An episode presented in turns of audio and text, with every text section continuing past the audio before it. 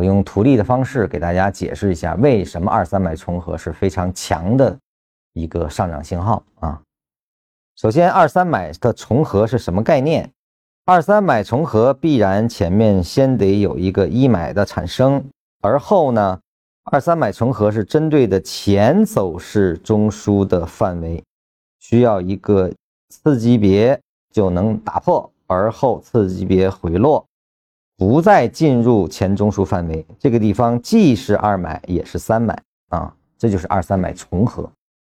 因为二买呢是新中枢的构建的组件，而三买呢考察的是跟前一个最后一个中枢的位置关系。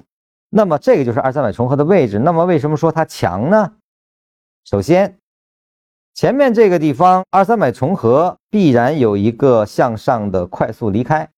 这个必然是次级别的。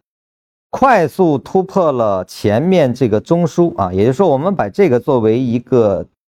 单拎出来一个走势的话啊，实际上相当于一个次级别的空间是高于前面这个走势的空间范围的。那么按照动能公式，空间大级别低，红色的这个区域是空间小级别大。那么第一段的 A 打出去。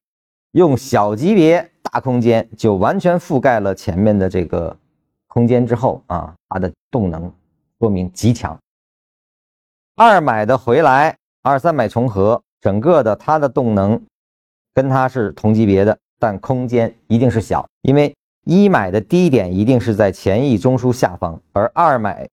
结束位一定是在中枢上方，所以这段的空间必然小于这一段。啊，那就同级别，但空间小，所以它动能弱。也就是说，这个离开段 A，